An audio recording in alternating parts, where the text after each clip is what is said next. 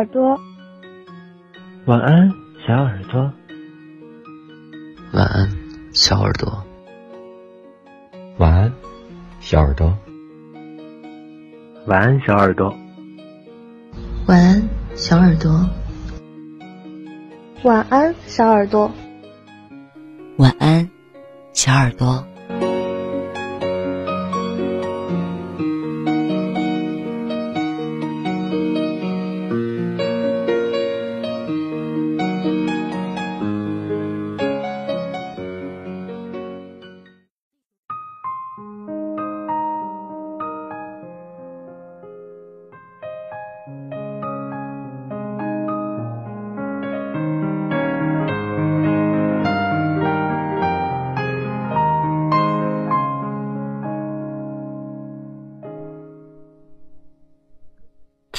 远方有你，动身跋涉千里。我吹过你吹过的风，这算不算相拥？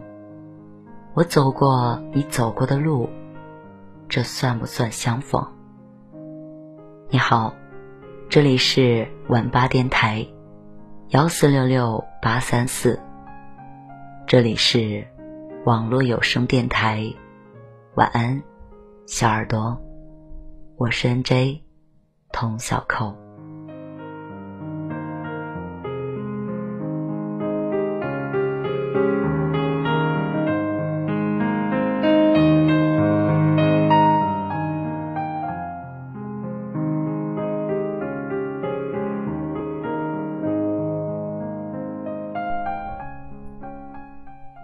嘿，你知道吗？我们差一点儿就没有遇见。我刚好遇见你，你刚好遇见我，实际上是一件非常巧合的缘分。世界上有二百二十四个国家和地区，它们分布在这颗广袤的蓝色星球上，互相间隔着大海和山川。这些国家里的人们总共拥有五千六百五十一种语言。你我很巧的出现在了同一个国家。使用同样的母语。很巧的，你来到了这里，我的电台录播房间。晚安，小耳朵。我用声音表达爱，你用心倾听最美的故事。这里有关于爱情、关于亲情、关于友情的温暖故事，还有百科分享、儿童绘本。甜甜的哄睡故事，欢迎分享主播超话。晚安，小耳朵。发文吧动态时，选择“晚安小耳朵”话题，找到和你兴趣相投的他。欢迎关注房间，每晚挂机，我来哄你入睡，做最幸福的小耳朵。因为知道你会来，所以我会一直。等你回家。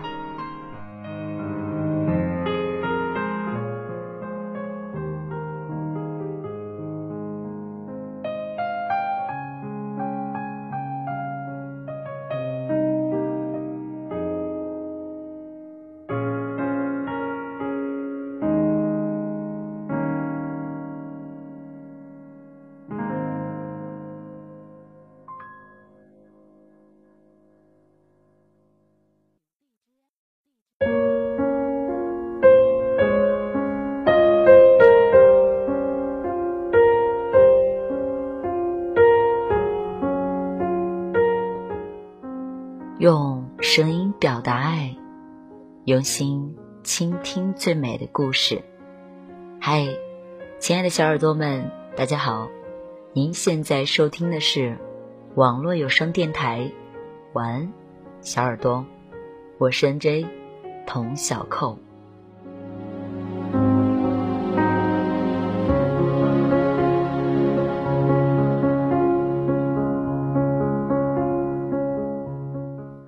今天呢，继续为大家分享丁丁张的书人生需要揭穿第六十六篇故事扫把是没有错的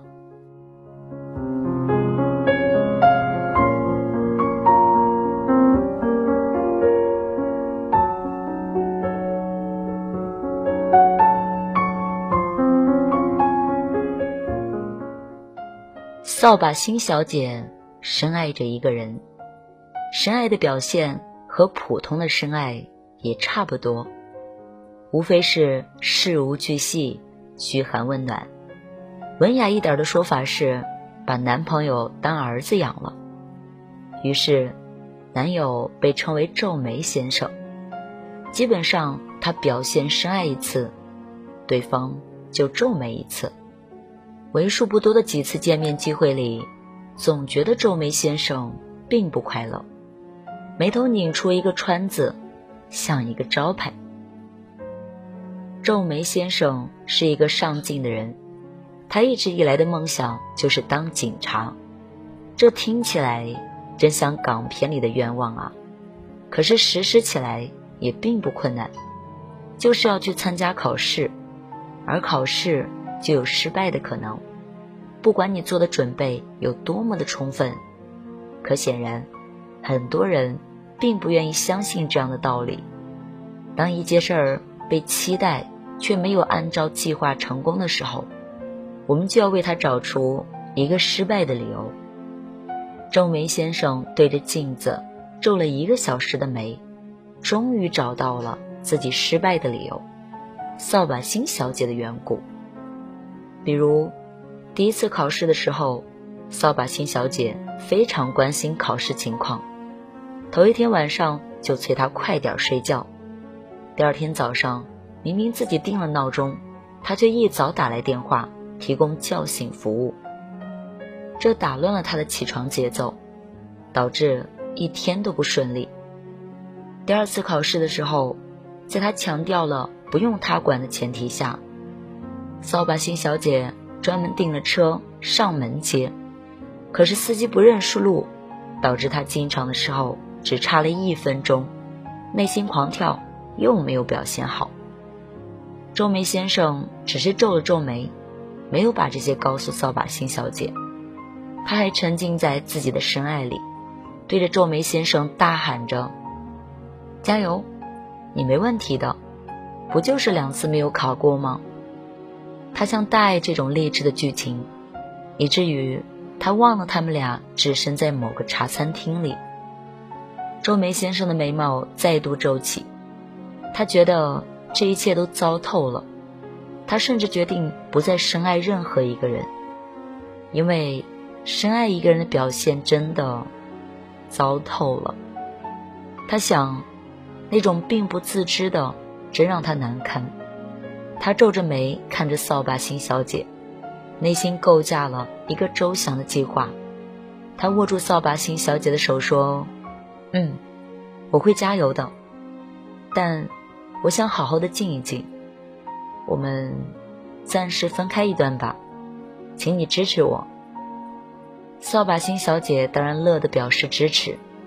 事实上，深爱着的那位是没有选择权的，只是。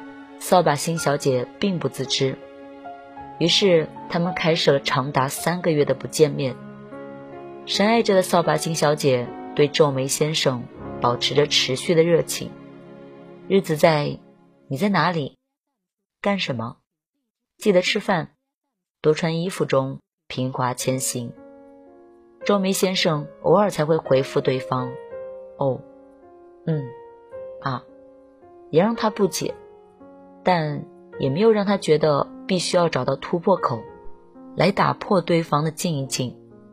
他觉得对方一定是因为考试受挫了，并对自己在这个阶段适当的退开表示理解。如果人生是一条微博，他一定会给自己这一条点一个赞，而后评论说：“你好伟大哦。”周梅先生的计划正常进行，他终于。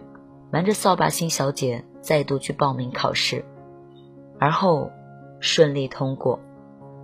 穿上制服的那一天，他决定要和扫把星小姐分手。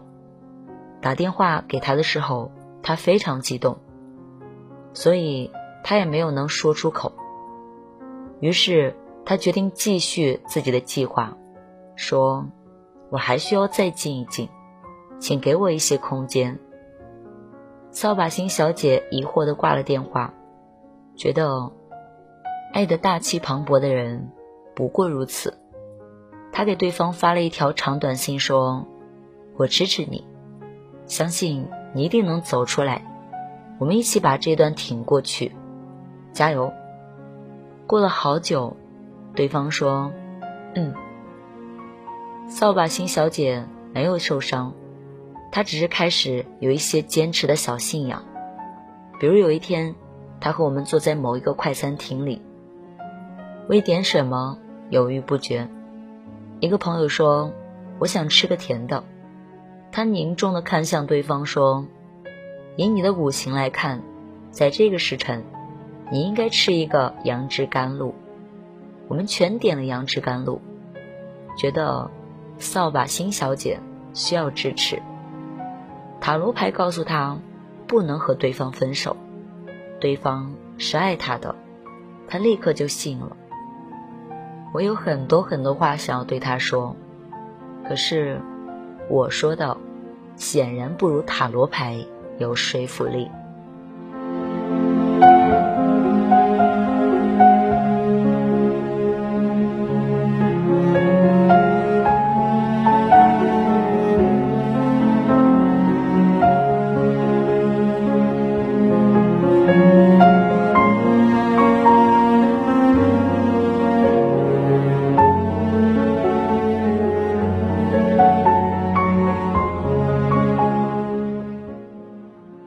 第六十七篇故事，像是不需要结婚一样。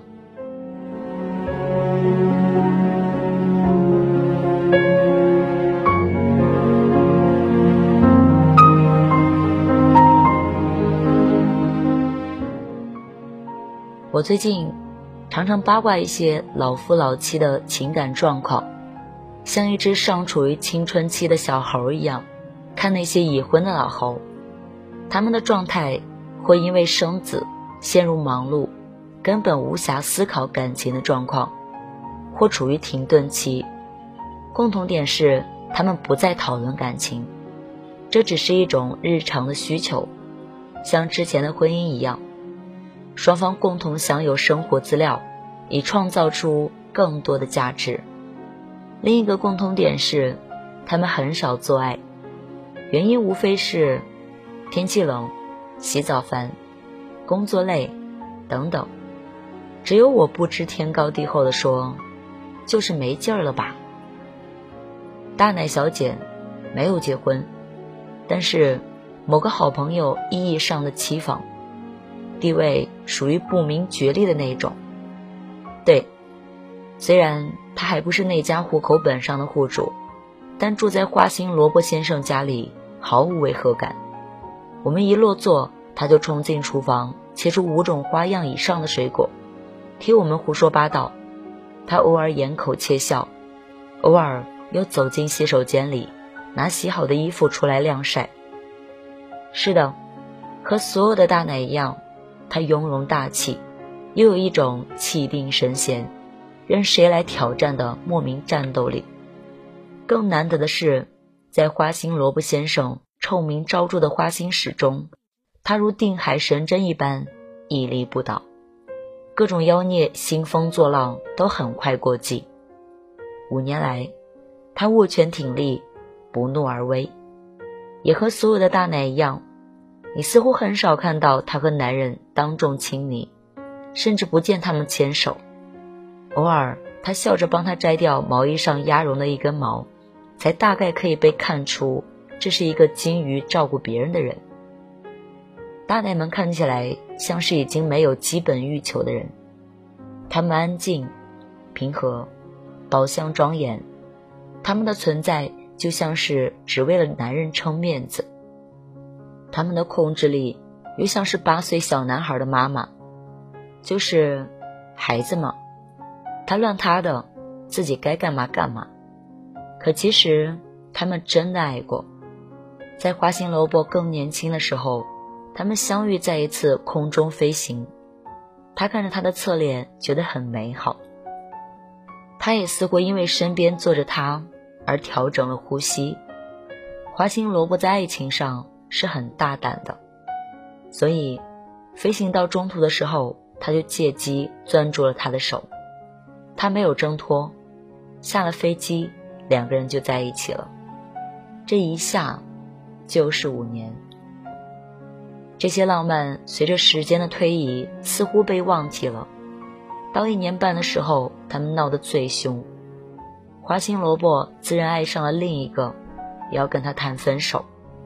他说自己想想，回家哭了一阵子，又拿了一些自己写过的东西来看，边看边笑，笑完了又哭，然后跟对方打电话说：“我不跟你分手。”花心萝卜被这个坚定吓住了，说：“那，你回来吧。”回来又是吵，像之前多爱之后就必须要付出多大的代价。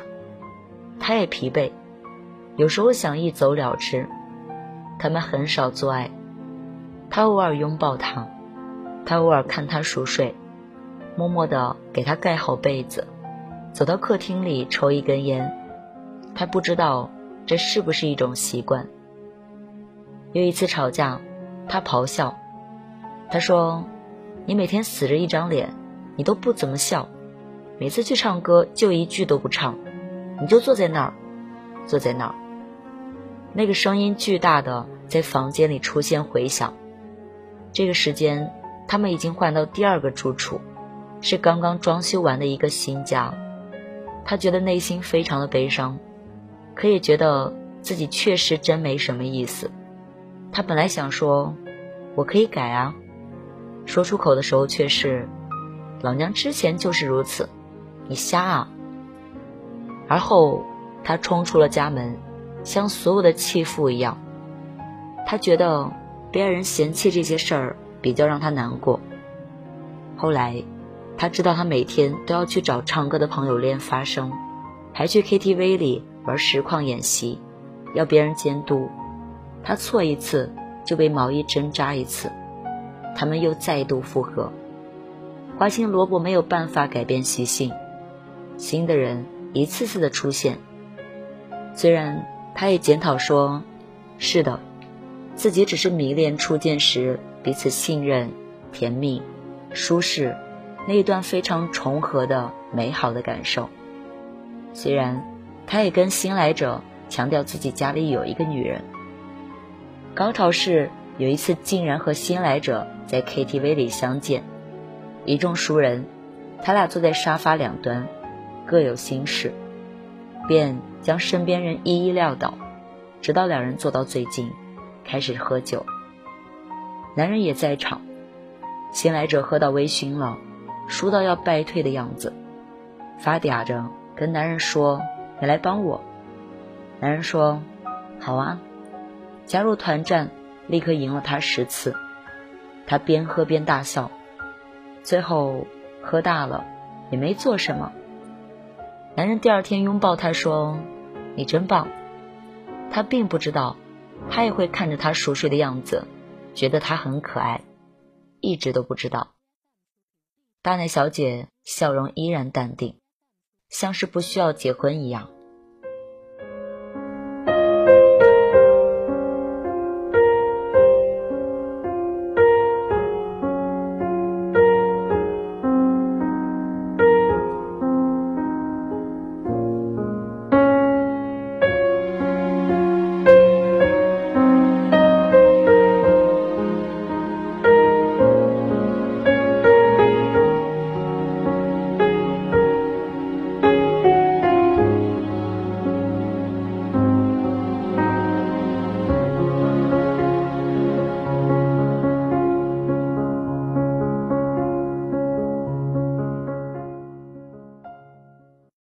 春風せかすのは幾何学恋模様だら